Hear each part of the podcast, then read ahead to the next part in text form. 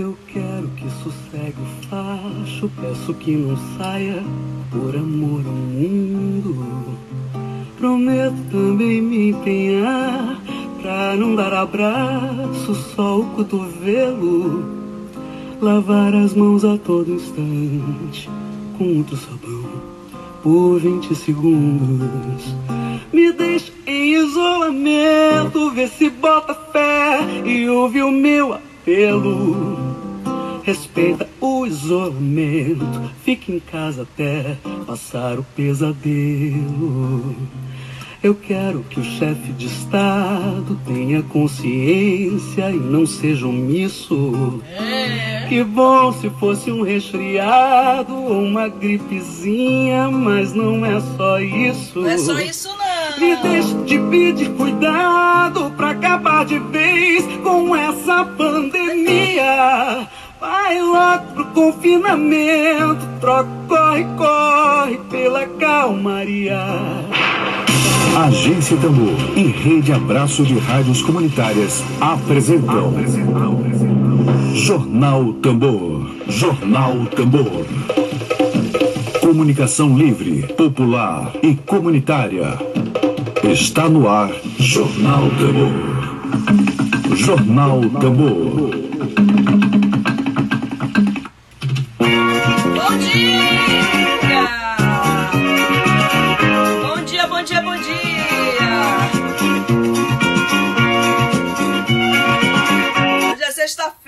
Sexta-feira, dia 29 de maio de 2020. Bom dia para você. Saúde, sobretudo muita saúde. Bom dia, Emília Azevedo. Bom dia, nossa querida Jo Brandão, que daqui a pouquinho, já, já, já, já estará aqui conosco. Bom dia, Noronha Bezerra Associados, Tereza Noronha. Bom dia a todos vocês que estão conosco. Vamos começar agora. Vamos começar agora a rufar bem forte esse tambor. Ela é americana. Bom, pessoal, olha, é, eu queria compartilhar com vocês que nós já temos um editorial circulando, editorial assinado pela agência Tambor. É, é importante que todos que defendam a comunicação pública, a comunicação a serviço do interesse público, compartilhem esse editorial.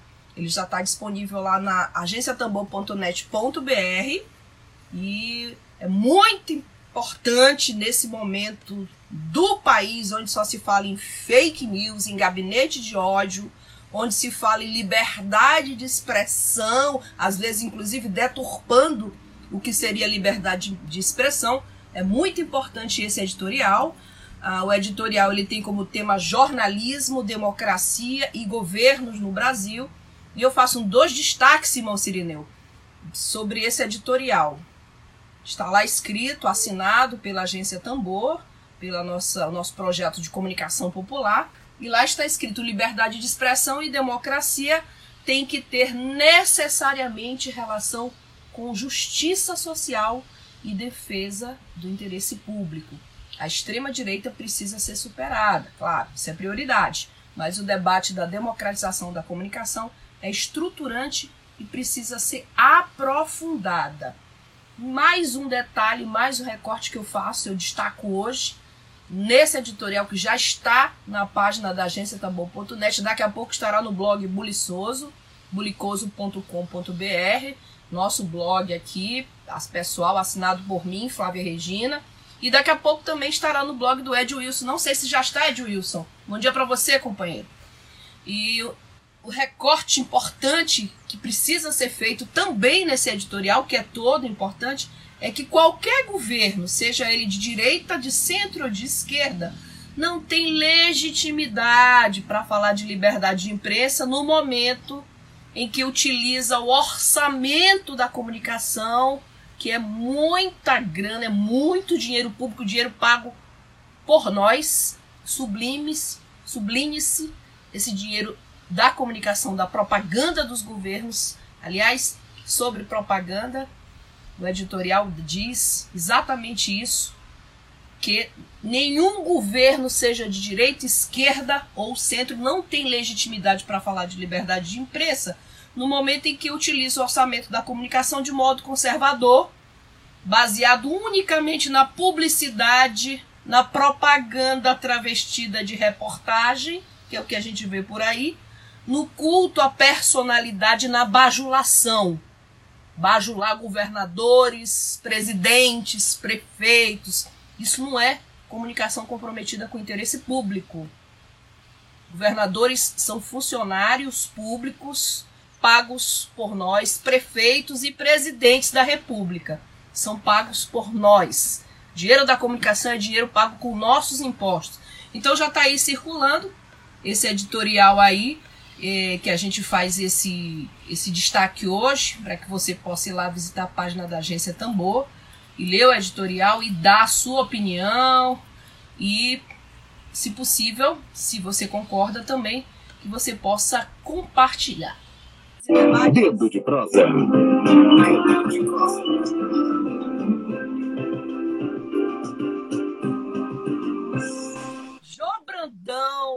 Tô aqui. Bom dia, que belíssima imagem a gente vê aqui agora. Essa é a Jô Brandão. Bom dia, Jô.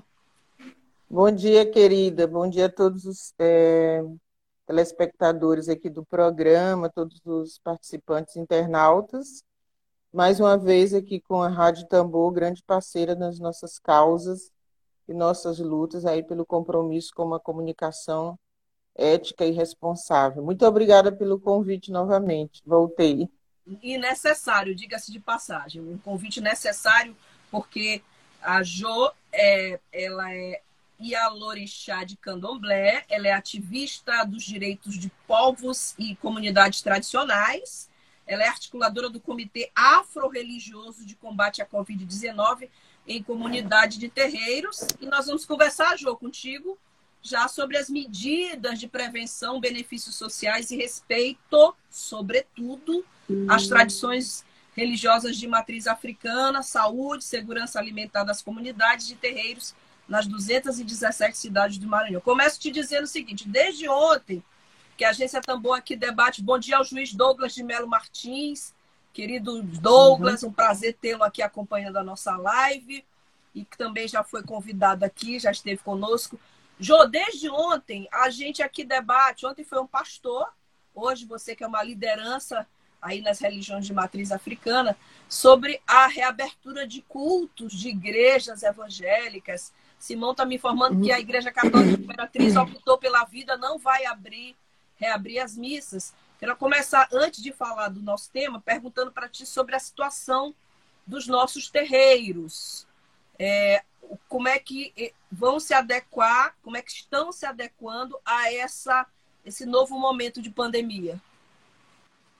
É, bom dia a todos. Bom, as comunidades de terreiro das religiões de matriz africana, desde o início da pandemia do Covid, já acatou é, todas as normativas que foram disponibilizadas e foram construídas no sentido de prever, de prevenir a proliferação da, desse, desse vírus e imediatamente acataram e já deliberaram o fechamento e a suspensão das, das nossas atividades religiosas.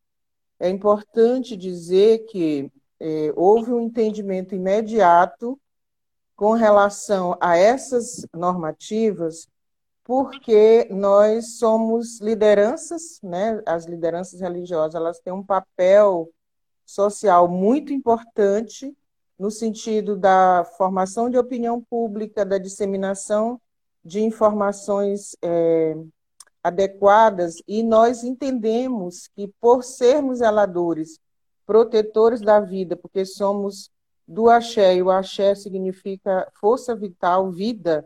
Axé se constitui aí de uma positividade na humanidade, logo acatamos a suspensão das nossas atividades uhum. nos terreiros de matriz africana. Obviamente que uma ou outra é, no, no, pode acontecer alguma desobediência, é possível, mas não é grande maioria. Algum, algum outro que, que às vezes tem dúvida, faz uma coisa ou outra, mas nós temos tido um papel de diálogo exatamente pela permanência desses espaços sagrados fechados para atendimento a público coletivos e a suspensão dos rituais nessas casas de matriz africana. Nós estamos acompanhando todas as, as deliberações das organizações de saúde que têm sido colocadas à disposição. Temos acompanhado todas as atividades do governo do Estado no sentido das medidas preventivas e compreendemos que, que acatamos essas medidas e compreendemos que não há condições dos terreiros funcionarem por serem espaços coletivos, espaços que recebem um grande volume de pessoas nas suas atividades religiosas, que lida com pessoas e fundamentalmente tem um papel social importantíssimo nos bairros. Ou seja, nós somos agentes mobilizadores nos bairros periféricos, nas comunidades tradicionais e rurais, e, portanto, nós não podemos ser agentes desmobilizadores. E por conta dessa consciência, e nós somos referência nos bairros onde atuamos, nós precisamos também tomar medidas que vá colaborar com a redução dos impactos do, da Covid-19 na sociedade, é, focada aqui no Maranhão, obviamente, mas isso tem um reflexo nacional na medida que o Maranhão é, supera os seus dados de contaminação, a gente torna-se um efeito nacional. Portanto, os terreiros do Maranhão acataram essa decisão de suspensão dos rituais, suspensão das atividades, é, salvo as pessoas que moram, porque há casos onde as pessoas moram no mesmo espaço do, onde está o terreiro, sítios onde põe a casa do, da pessoa que cuida do pai ou da mãe ou filhos que moram naquela região, e que cuida do espaço. Nós temos a redução disso, suspensão, e as pessoas estão apenas cuidando da manutenção e de ritos internos que são é, vitais e, e, e sempre, é, acontece sempre. O cuidado com os assentamentos, a riada de AG1 para os orixás, inquices, voduns e todas as nossas entidades. Obviamente que isso não para, mas são feitos por pessoas que estão ali ligados diretamente dentro de medidas preventivas estabelecidas como o uso de máscaras, de luva quando necessário, evitar o contato físico e tem sido feito exatamente por quem está nesse ambiente que continua ali para essa preservação. Então, assim, a gente acata isso e daqui a pouco vamos falar sobre a nossa posição aí da reabertura, Sim. E também, é, além disso, é, é importante dizer que os terreiros eles são fundamentais nessa compreensão da consciência a partir de uma visão de mundo de zelo pela natureza, ou seja, uma pandemia é olhada pelos povos de terreiro como um processo também que é, é, é, por exemplo, desde o ano passado, alguns jogos, o próprio sistema de Fá já falava de uma dificuldade de 2020, né? Os nossos sistemas adivinhatórios já falava de dificuldades em 2020, e essas dificuldades estão agora externadas através de uma pandemia que nós temos que enfrentá-las e enfrentá-la com sabedoria, com uma sabedoria ancestral, que é do zelo pela vida e também da manutenção das nossas ritualísticas internas inclusive relativa aos orixás que regem esses processos. Ou seja, nós temos orixás que regem os processos das doenças, que regem o processo de passagem, ou seja, da morte. Nós temos entidades que regem isso. E Ku é uma entidade cultuada relativa à morte, que é, é que pertence ao universo de Nanã, que é a dona da terra, que é a responsável pelo processo de passagem, que é a responsável pelo ciclo vida e morte, porque a ela foi concedida, é, ela concede a matéria-prima, que é o próprio barro na nossa, barro, na nossa cosmovisão, e, portanto, do pó, do, do pó viemos, ao pó voltaremos, à terra voltaremos. Então, é importante compreender que essas comunidades têm uma relação direta com essa concepção de que a natureza é regida por essas entidades, automaticamente nós temos essa responsabilidade de lidar com o sobrenatural, com a espiritualidade, com a magia, nessa relação direta com esses orixás. Nanã precisa se acalmar, silenciar, ser reverenciada, ser compreendida por conta dos ciclos de passagem, ser compreendida na perspectiva da ancestralidade, que a vida não se encerra com a morte. O Baluaê precisa ser alimentado, é, invocado para que leve todas as doenças. É preciso que se invoque Ansan para que ela conduza os que se foram a, para os espaços adequados, de maneira que, além do seu vento que leva, também tem o seu afefê que acalma as famílias sofrido. Então, nós temos uma cosmovisão de vida, de mundo, que é completamente coligada com esses ciclos naturais e na relação com a natureza. Então, não poderíamos nos eximir, enquanto é, referência religiosa, de contribuir com essa discussão numa sociedade que, em determinados momentos, está completamente perdida é, num contexto de crise e a gente percebe o quanto nós precisamos nos ajustar para dar conta dessa fase. Perfeito, Jô.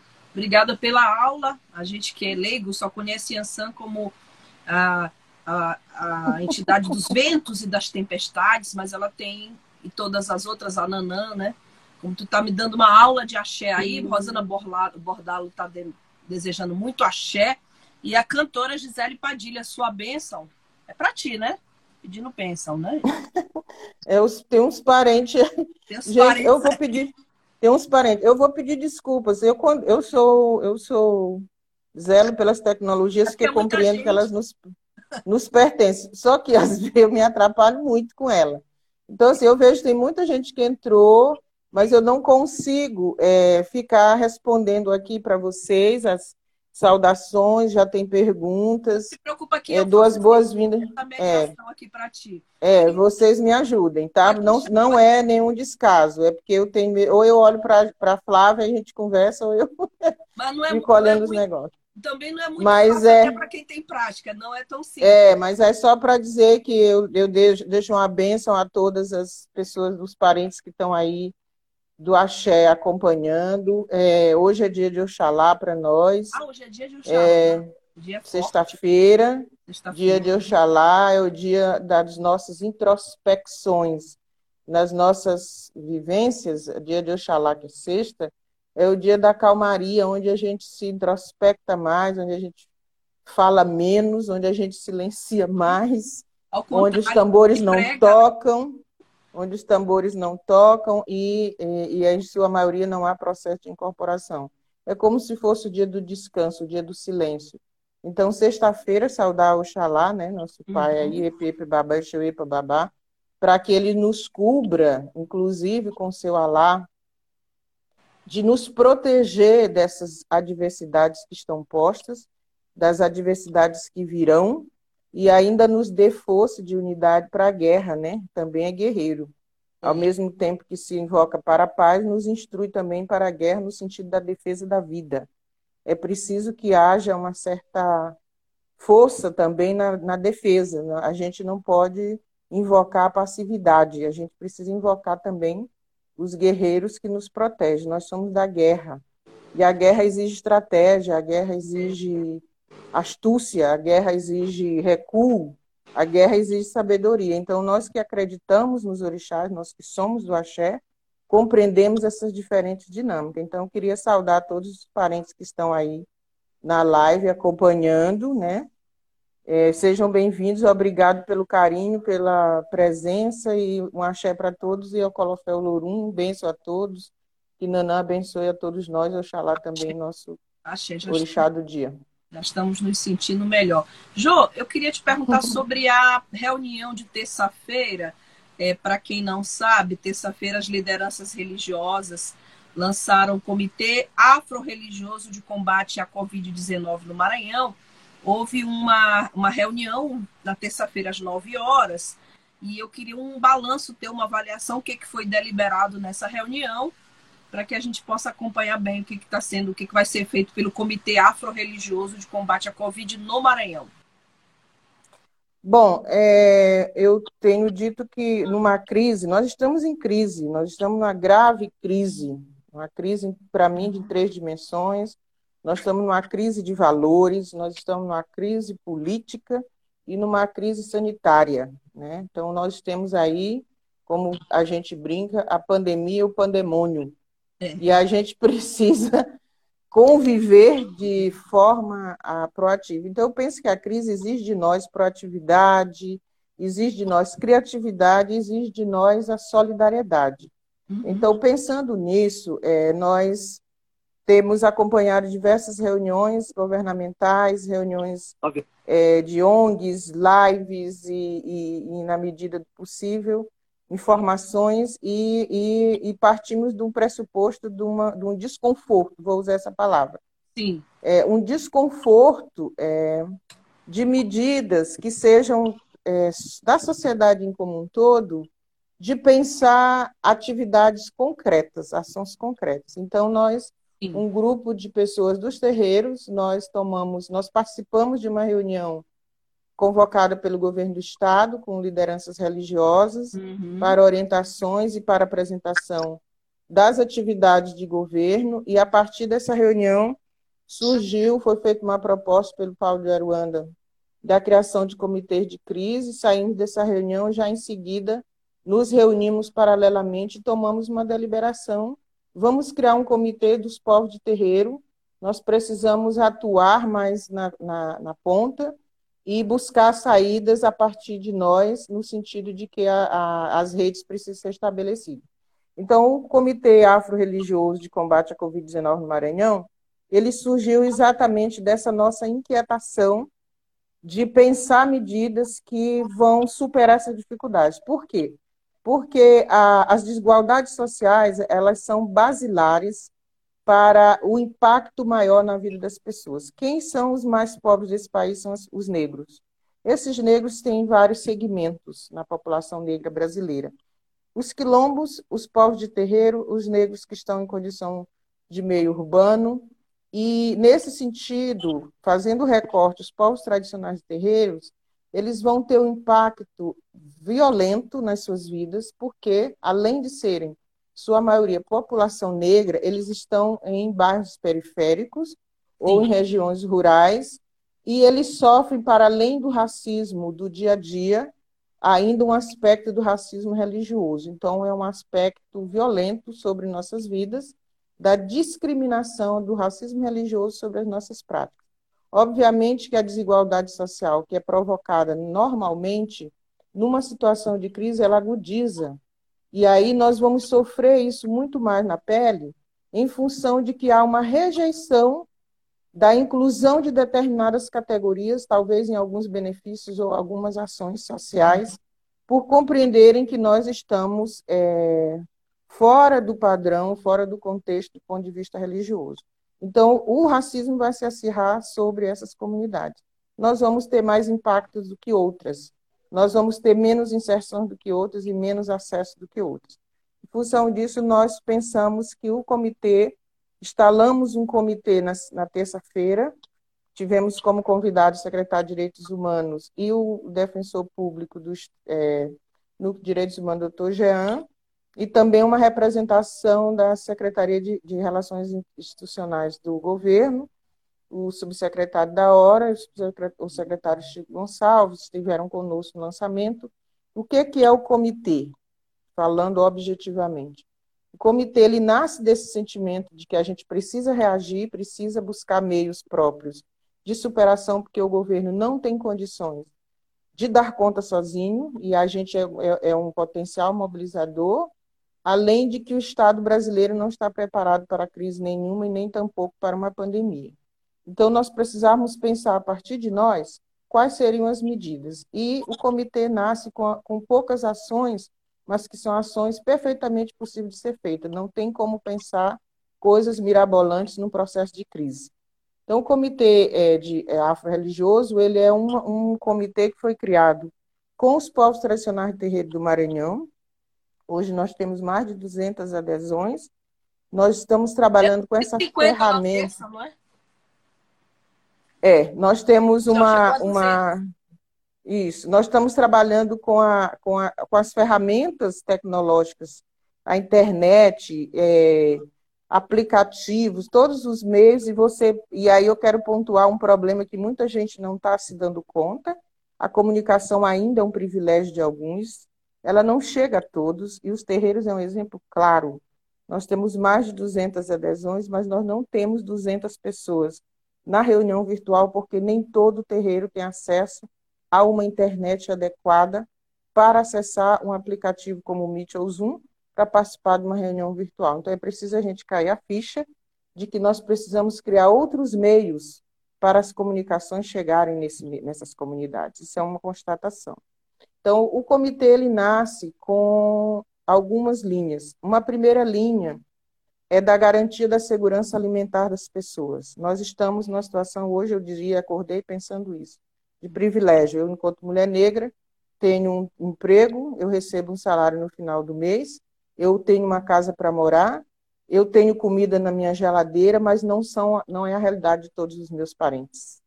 Né? Então, a gente precisa discutir a segurança alimentar das comunidades tradicionais, principalmente das lideradas por mulheres mais velhas, que em sua maioria sobrevivem da colaboração dos filhos, do jogo de búzio que faz, de uma consulta, de um atendimento, de, uma, de um cuidado com alguém que, na sua contribuição, traz para esse terreiro uma colaboração financeira que vai ajudar é, na sustentabilidade de algumas pessoas desse terreiro, porque ninguém paga fundamento. Não existe dinheiro que pague fundamento, é bom que a gente diga isso. Então, o que acontece nas comunidades é um processo colaborativo. E muitas mães não têm emprego para sobreviver, e num processo de crise isso vai acirrar. Neste sentido, a segurança alimentar das comunidades de terreiro hoje é imprescindível. Nós já recebemos algumas cestas básicas do governo do Estado, mas elas não serão e não são suficientes para atingir o Estado como um todo. Então, nós vamos ter uma linha de arrecadação, de campanhas para arrecadar alimentos, donativos e materiais de higiene, né, higienização. Nós já estamos nessa linha da da campanha, nós já estamos trabalhando aí com a adesão de três ONGs que estão dispostos a nos ajudar, a apoiar na, na, na, na, no lançamento dessas campanhas. Já tem ONG coletando alimentos para nos doar. Já estamos afinados aí com três grandes parceiros que podem ajudar na colaboração e na campanha para arrecadar é, alimentos para a gente distribuir nessas comunidades. Tu pode Nós citar, temos uma. As três? Se eu posso citar? É. Bom, nós estamos em diálogo com a Defensoria Pública do Estado, que também faz dois apoios, que é o, o jurídico e essa parte de apoio à, na campanha. A gente tem o IEST, que hoje temos reunião com ele, com eles, que é um, uma ONG que já está atuando aí com a distribuição de, de, de cestas. E tem uma outra ONG que está já fazendo uma uma coleta né, de uma parceira nossa que já está fazendo coleta de, de alimentos. Nós vamos é, colocar nas nossas redes sociais, que é as ferramentas que nós estamos usando também, todas as informações de telefone, para onde as pessoas se dirigirem, para onde elas vão poder doar esses alimentos, quem puder doar máscara, quem puder doar em dinheiro para fazer investimento na confecção de máscaras, ou quem puder doar material de higiene, álcool, gel, sabão, tudo isso. Então, esses pontos vão ser, vão ser informados nas nossas redes. Uma outra linha concreta que nós desenhamos, planejamos e já estamos atuando é o apoio jurídico. Nós temos a colaboração da DPE que se dispôs tem reunido conosco. Nós, é, nós não temos só os casos de denúncia de lesão, nós temos casos também de elaboração de medidas, ou seja, nós estamos agora com dois documentos sendo elaborados. Hum. E aí a gente tem um núcleo jurídico, o um núcleo de articuladores, um núcleo de comunicação e um núcleo que a gente está chamando de pontos focais. Esse é o formato organizativo do, do comitê. Não podemos inventar muita coisa e sermos práticos. Então, a gente atua com um, um núcleo de articuladores estaduais que fazem a ponte com as instituições e fazem a ponte com os terreiros, e nós vamos ter também um núcleo dos pontos focais que são nos municípios, as lideranças no município, que vão estar identificadas como mobilizadores locais para essa referência nas doações e também na atuação nas ações do comitê. Esse é o nosso formato organizativo. Nós criamos paralelamente apoios com voluntários, estamos formando uma rede de voluntários. Nós temos quatro jovens advogados a gente queria agradecer é, eles estão na Comissão da Verdade da OAB e se dispuseram voluntariamente, que é o Jorge Cerejo, a Casey Daiane, a Andréa Lira e a Camila, elas estão, em conjunto com o doutor Jean, uhum. formando um núcleo jurídico de assessoramento aos terreiros na elaboração de protocolos. Nós estamos elaborando uma recomendação, né, ela deve sair aí no máximo até amanhã, uma recomendação do comitê para não abertura dos terreiros nesse momento. Nós não recomendamos a reabertura, não é o momento adequado e nós já fizemos essa sondagem. É, a maioria é favorável à reabertura, nós comungamos das, das, das é, outras denominações religiosas que não estão dispostas à reabertura, nós também não estamos. Somos Sim. unânimes em dizer isso. Vamos publicizar essa recomendação aos terreiros e nessa recomendação também vamos estar apontando aí algumas orientações para os atendimentos individualizados, individuais, que é desse que eu falei das consultas e tal. Nós estamos também elaborando um protocolo para apresentar ao governo do estado que trata sobre os nossos rituais fúnebres. Nós estamos falando disso, mas muita gente ainda não entendeu o que é que nós estamos querendo dizer? Existem algumas questões que para nós são é, importantes e imprescindíveis no ato de morte de lideranças religiosas. Nós, no ato da pandemia, não temos como realizar o axexê, o tambor de choro e Sim. outros rituais fúnebres das nossas lideranças que são imprescindíveis para o nosso culto e nossa visão de mundo. Mas existem possibilidades mínimas de algo que possa ser feito. Portanto, a recomendação da não cremação, não incineração, não engavetamento, não embalagem em sacos plásticos preto por uma razão de ser, é, e isso tudo a gente explica nessa, nessa orientação de protocolo.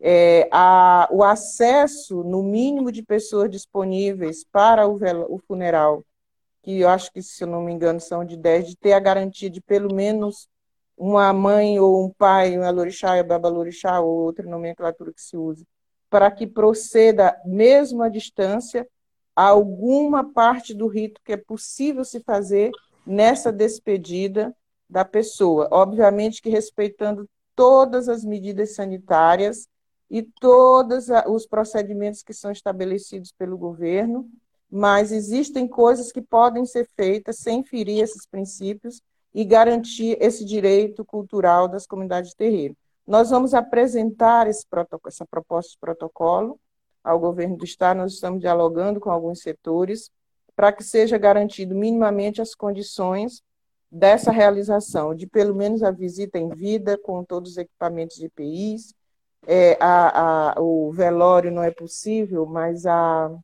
no processo de, de, de sepultamento essa medida é importante. E, além disso, mais duas linhas para nós imprescindíveis. A gente está trabalhando com essas quatro linhas, é o suficiente para fazer muita coisa.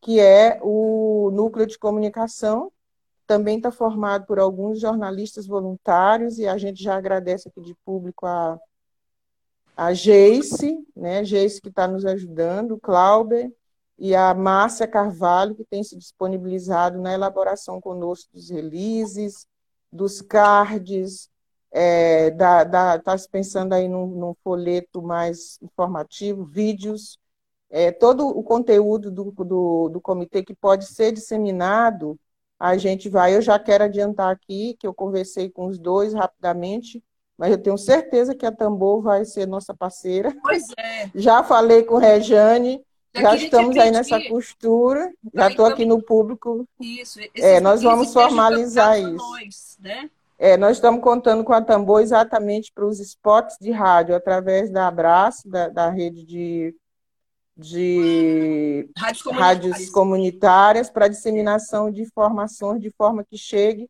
aonde a, as pessoas têm dificuldade com a internet ou o uso do celular. Uma outra frente grande são dos voluntários que vão nos apoiar no cadastro de, de pessoas nos benefícios sociais a gente não chegou nesse nível.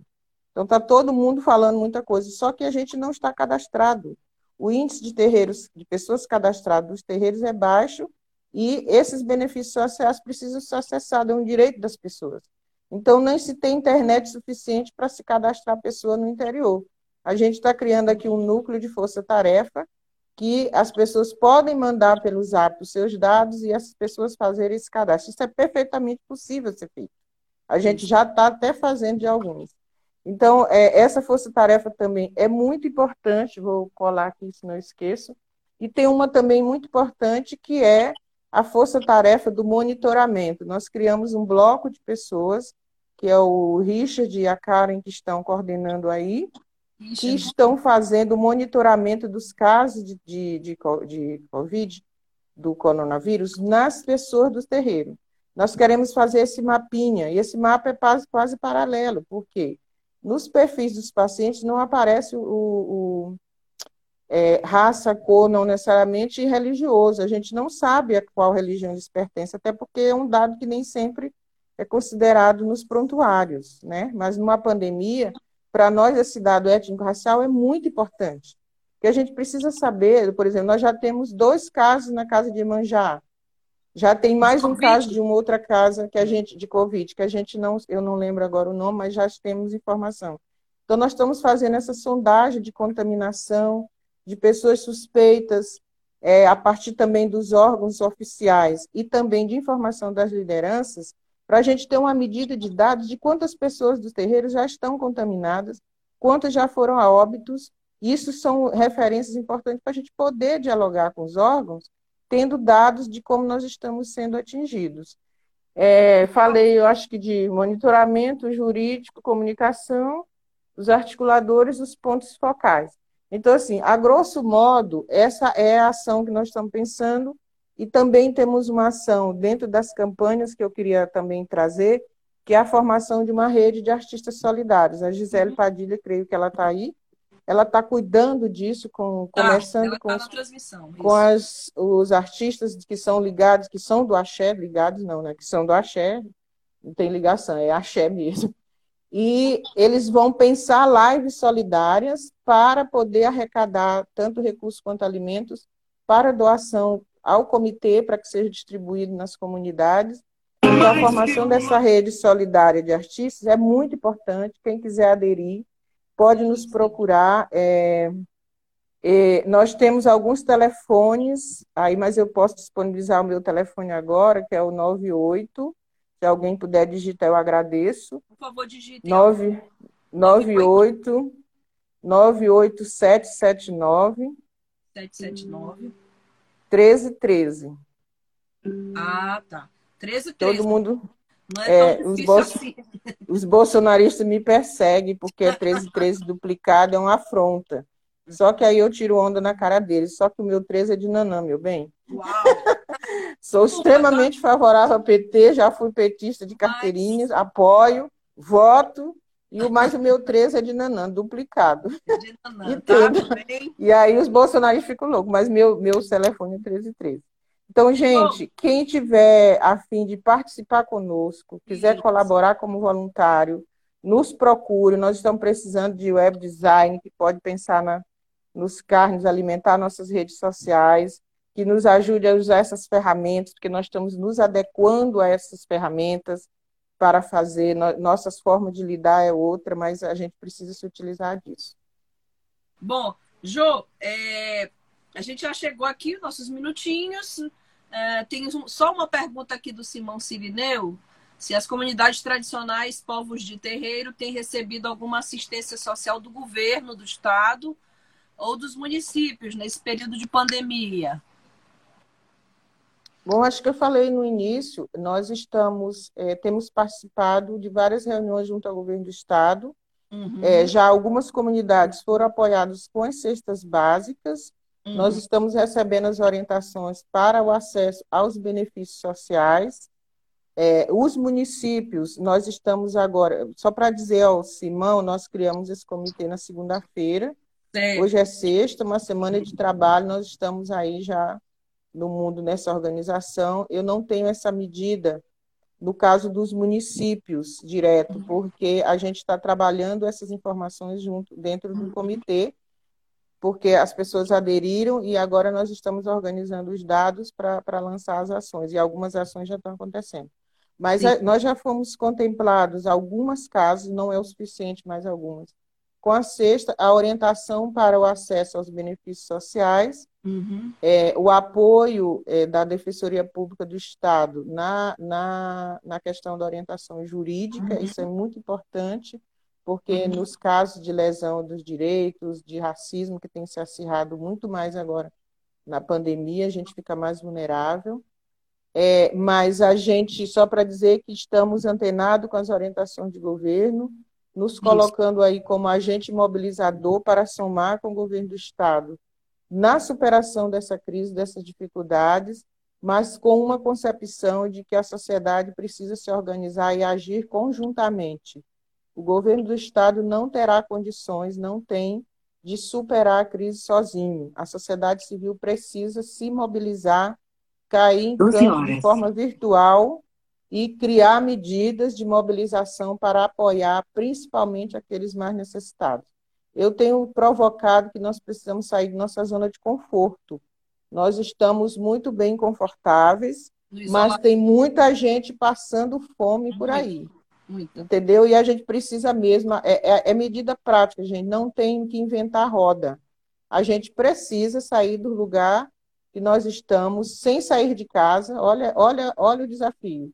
Sem sair de casa, nós precisamos sair do nosso lugar para sentir na pele do outro o que eles estão passando. Então, nós estamos fazendo tudo isso virtual. Olha que nós estamos trabalhando há uma semana.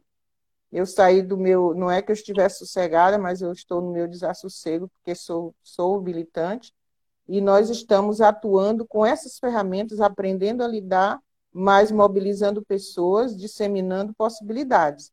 Então, eu acho que a sociedade brasileira ela precisa compreender isso. Nós temos, eu tenho sido muito crítica à enxurrada de lives, o pessoal fica com raiva de mim. Eu acho imprescindível as lives, adoro que está todo mundo botando conteúdo. Não estou participando de muitas, porque estou com outras vibes, mas quero dizer que, assim, eu entendo elas como uma perspectiva de de esperança, o povo está sonhando, vamos falar disso, falar daquilo, está legal. Está uma elite intelectual aí de ponta nas grandes ferramentas, mas por trás disso tem gente morrendo. Né? não que a gente não seja sensível. A gente é sensível, as lives são importantes. Mas eu estou dizendo o seguinte: nós precisamos atuar de concretamente, diretamente com as pessoas. E tem muita gente que não está nos ouvindo porque elas não têm acesso à tecnologia para nos ouvir. Então a gente acaba criando uma certa elite de informação entre nós mesmos, isso e isso me incomodou profundo. É isso que tem me mobilizado a, a investir profundamente no Comitê Afro-Religioso. Essa minha inquietação com a ausência de nossa, de nossa atuação de ponta na realidade da vida das pessoas. Eu não tinha escutado ninguém dizer ainda isso, né? Faça a sua live, mas ajude alguém a ter live, né? Faça a sua live, mas ajuda as pessoas, ajude ter live. Eu falei isso, eu estava falando isso com um amigo ontem. Não, excelente. Ok? Maravilha. Exato. vamos fazer live, mas vamos curtir a live. A live, ajude a ter live. Ah, esqueci né? de dizer, é, tem uma, eu não, ele, ele não deve estar assistindo, mas tem um amigo nosso, que é o Robert Lee, de Boston, que nos Estados Unidos também já está aderindo e ele tá, vai realizar uma campanha lá para apoiar o comitê aqui no Maranhão, comitê lá religioso. Tá fácil, né?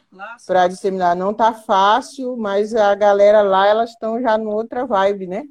É, é, eles já estão em outro nível. Lá, aqui a gente faz. Vídeo para ele, então, esse teu vídeo, vamos enviar para é, ele. Eu vou mandar para ele. Ele está ajustando lá com os amigos e a gente vai poder contar com ele, alguns amigos lá também que possam apoiar o Comitê uhum. Afro-Religioso aqui do Maranhão e isso tudo para que a gente mantenha a nossa ancestralidade viva e a gente preserve a continuidade dos nossos terreiros e dessa diáspora africana no mundo.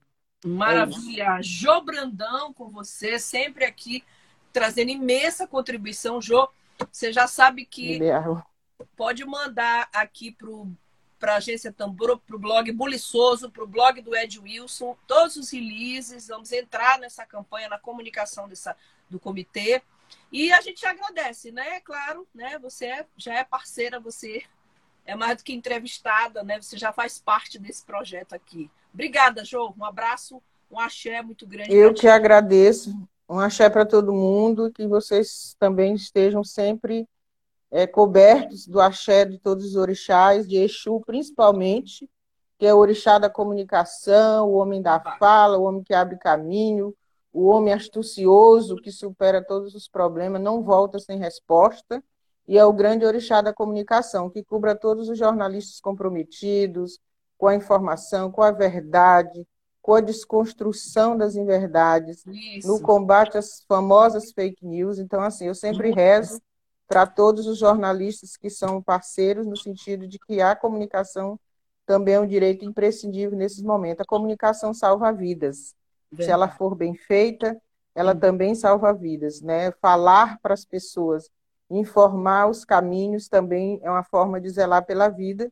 E eu sempre tenho esse grande apreço pela Rádio Tambor, por todos vocês da agência, sempre externar aí meus, minhas considerações é de Wilson, Rejane, você, Flávia, e Obrigada. o Emílio, que são parceiros, e aí um grande axé para todos vocês. E vamos caminhando aí no apoio, na comunicação com a Agência Tambor e o Comitê Afro-Religioso. Maravilha. Um abraço para todos, muita axé. E saúde. Tchau, tchau.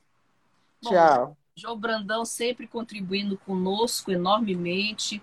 E a gente tem uma informação aqui da agência pública, que é a outra agência que faz jornalismo diferenciado, que em duas semanas o número de negros mortos por coronavírus é cinco vezes maior no Brasil. Um dado estarrecedor. Então, a Jo traz sempre enorme contribuição a nós. E a gente agora sai do Exu da comunicação, continua com o Exu da comunicação, agora eu vou para o Xangô da Justiça. Cadê Tereza Noronha Moreira? A nossa advogada que presta um serviço para a agência Tambor aqui sempre e voluntário, tá bom? Lembre-se, ela não é um trabalho que ela faz voluntário aqui. Tereza Noronha Moreira, vamos agora para o Xangô da Justiça. Orixá da Justiça Xangô agora conosco. Xangô, exatamente. Bom dia, dia Tereza Noronha. Bom dia, Flávia Regina. Bom dia, equipe. Bom dia, ouvintes da Rádio Tambor. Deixa eu chegar aqui mais um pouquinho. Falando direto do Rio de Janeiro, um estado que não está vivendo situação fácil nem da pandemia e nem na política, né? Está um bem complicado, sim. Mais um governador aí, né? Na, na situação gravíssima, mas a gente não vai falar de política agora com a Tereza, né? A gente vai falar que sempre, todas as semanas, ela traz para nós uma orientação jurídica, já falou, inclusive, sobre o teste do Covid, que algumas pessoas estão ingressando na justiça, porque é um teste que não é pago. Não é pago. Plano de saúde, quem tem plano de saúde, quem tem essa, esse privilégio, a minoria que tem o privilégio de ter o plano de saúde, não consegue fazer o teste da Covid. Agora, a Tereza, hoje, ela vai falar, não é, Tereza? Isso. Revisões de benefícios previdenciários, Tereza. Que, que, que bicho é esse? Revisão Então, o que acontece? Geralmente, a pessoa, quando é, começa a receber o seu benefício previdenciário do INSS, com o passar dos anos, esse valor ele vai sendo diminuído, porque é por vários fatores, né? Um deles é que o reajuste ele não, não é feito de conforme, conforme, o poder de compra. Então, o poder de compra da pessoa vai diminuindo. Quero mandar um beijo para a Ananda Pavão ali, que ela está é, assistindo a gente. Pavão, publicitária. Exatamente. E, e, o que acontece? O que, que é essa revisão? A revisão, você vai reavaliar o ato praticado pelo INSS. Sim. Ou seja, saber se aquele ato concessório, ou seja, a concessão do benefício, se ocorreu conforme a lei, ou seja, conforme é, o que realmente deveria ter sido feito, né? É, Para saber se a pessoa tem direito ou não, a gente tem, tem que. Tereza? Quem tem Sim, direito? via de regra são os aposentados do INSS. Sim. Mas para saber se realmente determinada pessoa tem direito, ela tem que procurar um profissional da área especializado para poder analisar, porque cada caso é um caso. Hum. Tá? Eu vou dar um exemplo aqui. Uma pessoa que trabalhava numa empresa, saiu da empresa, ajuizou uma ação na Justiça do Trabalho e foi vitoriosa nessa ação. É, ali tem uma cota que ela tem que recolher pro INSS. Hum. A partir do momento que ela recolhe, o cálculo da renda mensal inicial dela tem que ser alterada, no caso da pessoa já estar aposentada. Sim. E o INSS não faz isso de forma automática. É preciso realmente requerer é, essa revisão do benefício. Por exemplo, é, existem casos que é, existe um prazo de 10 anos a partir do ato de concessão. Ou seja, a partir do momento que a pessoa começa a receber o benefício, existe um prazo de 10 anos para poder fazer essa revisão seja ela administrativamente, ou seja, no próprio INSS, seja ela judicialmente. Mas é aquilo, tem que analisar cada caso é um caso. Existe uma, uma, uma revisão de benefícios que eu gosto muito, a gente chama de teto, readequação do teto. Hum. Quem se aposentou entre 5 de outubro de 88 até 4 de abril de 91, pode ser que tenha direito a uma revisão do benefício, que na verdade seria uma readequação do teto. O que aconteceu nesse período, o INSS fez várias, várias revisões e alguns, muita gente, ficou é, acima do teto. E o que aconteceu? Foi ajuizada uma ação civil pública que ela ainda está valendo e por conta disso, quem se aposentou nessa época pode sim recorrer à justiça. Nesse caso, não precisa nem pedir administrativamente. Por quê? Porque já é sabido que o INSS vai negar. Então, é bom procurar um advogado de confiança sim, sim. que realmente conheça a matéria, conheça o assunto, para poder entrar com essa ação. É, muita gente reclama que o valor do benefício está muito baixo e a pessoa nem sabe que tem direito, né? Por isso que tem que analisar cada caso é um caso. É. Eu, já vi, eu já vi pessoas que recebiam dois mil reais de benefício e com a revisão passou a, passou a receber tipo cinco mil reais. Uhum. Então, assim, é, é, um dinheiro que a pessoa tem direito, mas que o INSS não vai lá bater na porta e falar, olha, você tem direito, essa coisa toda. Tá certo. Bom, o Instagram tá me dizendo que eu tenho 17 segundos restante. Queria te agradecer, muito obrigada, Tereza. Vou, me, vou voltar para me despedir dos ouvintes. E, bom, já foi, né? Obrigada por tudo e até a próxima. Agradeço a todos vocês. A gente. Tchau, tchau. Obrigada por tudo. Quando chega o entardecer, é impossível não lembrar de você. Dos momentos que juntos passamos. Você está na web Rádio Tambor.